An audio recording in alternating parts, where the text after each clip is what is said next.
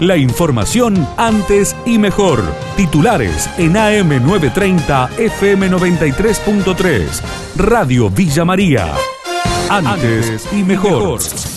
Detuvieron a un limpiavidrios por agredir a un conductor el informe del móvil de Radio Villa María. de Jujuy al 1260. Allí personal de la patrulla preventiva procedió a la detención de un masculino de 22 años con domicilio aquí en Villa María por la supuesta autoría de amenaza en perjuicio de un hombre de 31 años y momentos antes este detenido habría increpado y amenazado por no acceder a la limpieza del parabrisas de un vehículo vehículo y al detener su marcha, por lo que al exponer lo sucedido personal policial procedió a trasladarlo a este joven, se iniciaron las actuaciones correspondientes. Río Cuarto elige intendente con protocolos de bioseguridad. Será este domingo. Fernando Pérez, secretario de la Junta Electoral Municipal, explicó a Radio Villa María cuáles son las normas a cumplir. Lo primero que se trabajó fue en la modificación del padrón se georreferenció el padrón, es decir, se ubicó geográficamente a cada río cuartense y a cada establecimiento de votación y que permitió, de alguna manera, acortar las distancias entre el elector y el establecimiento de votación. Esto como primera medida, un poco como para eh, acortar los traslados y para disminuir la concentración de personas en los establecimientos. Para eso se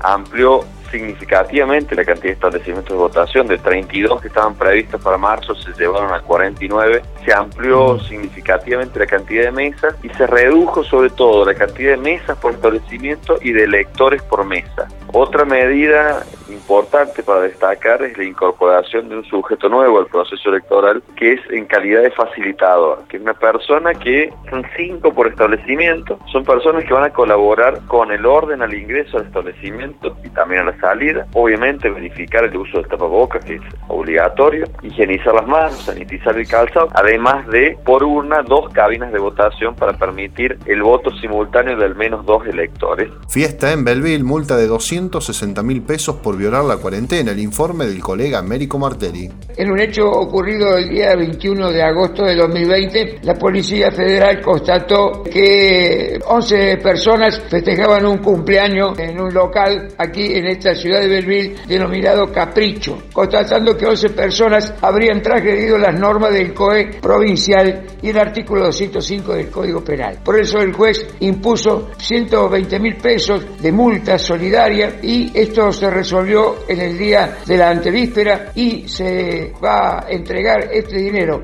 una vez percibido el mismo a la cooperadora del hospital José Antonio Ceballos. Histórica despedida Diego, miles de fanáticos se acercan a Casa Rosada donde se velan desde las 6 de la mañana los restos del astro del fútbol mundial. El informe del periodista Germán Trucci. Yo creo que estamos ya en 10 cuadras de cola, las vallas puestas aquí sobre Perú. Yo creo que 10 cuadras de, de, fila para despedir a Diego Maradona. Velatorio que comenzó a las 6 de la mañana, abierto para todo el público, que va hasta la hora 16, pero yo creo que con la cantidad de gente que hay y que sigue llegando si lo cortan a las 16, mucha gente se quedará sin poder despedir a Diego Armando Maradona. Determinaron que el velorio iba a ser desde las 6 de la mañana hasta la hora 16 de hoy. Yo creo que el gobierno esperaba un millón de personas, por eso empezó también la mañana con mil efectivos de la Policía Nacional. Yo creo que a ese millón se va a llegar. Mira, la foto yo creo que son las vallas y la fila de gente cantando. Si te parece, charlamos un poquito con la gente. ¿Qué es Diego para vos? Todo, todo. Mi hija, mi hijo que ya están, dos hijas, lo amo, los hijos de mis hijos, esto algo que no. ¿Cuántos años tenés? ¿Lo viste jugar? ¿Poco? Muy poco, muy poco. ¿Y el amor que te lo pasaron tus familiares, tu viejo, tu viejo? Mi viejo, mi viejo y mi padrino. Bueno, gracias.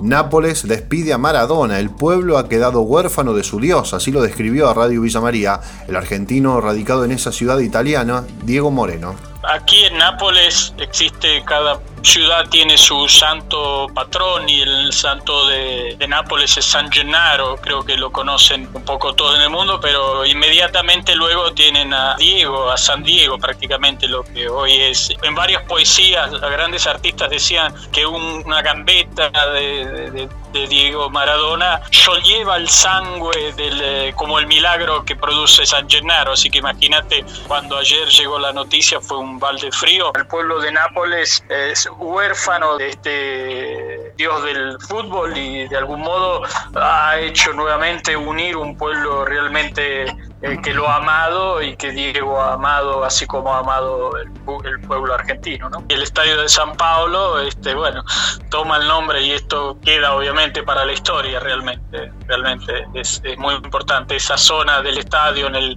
en el barrio de Furigrota, realmente es, es increíble la procesión de gente que en un modo muy respetuoso está pasando. Bueno, estoy viendo las imágenes de Argentina, obviamente, todo el mundo este, está haciendo su manifestación de amor hacia este genio del fútbol.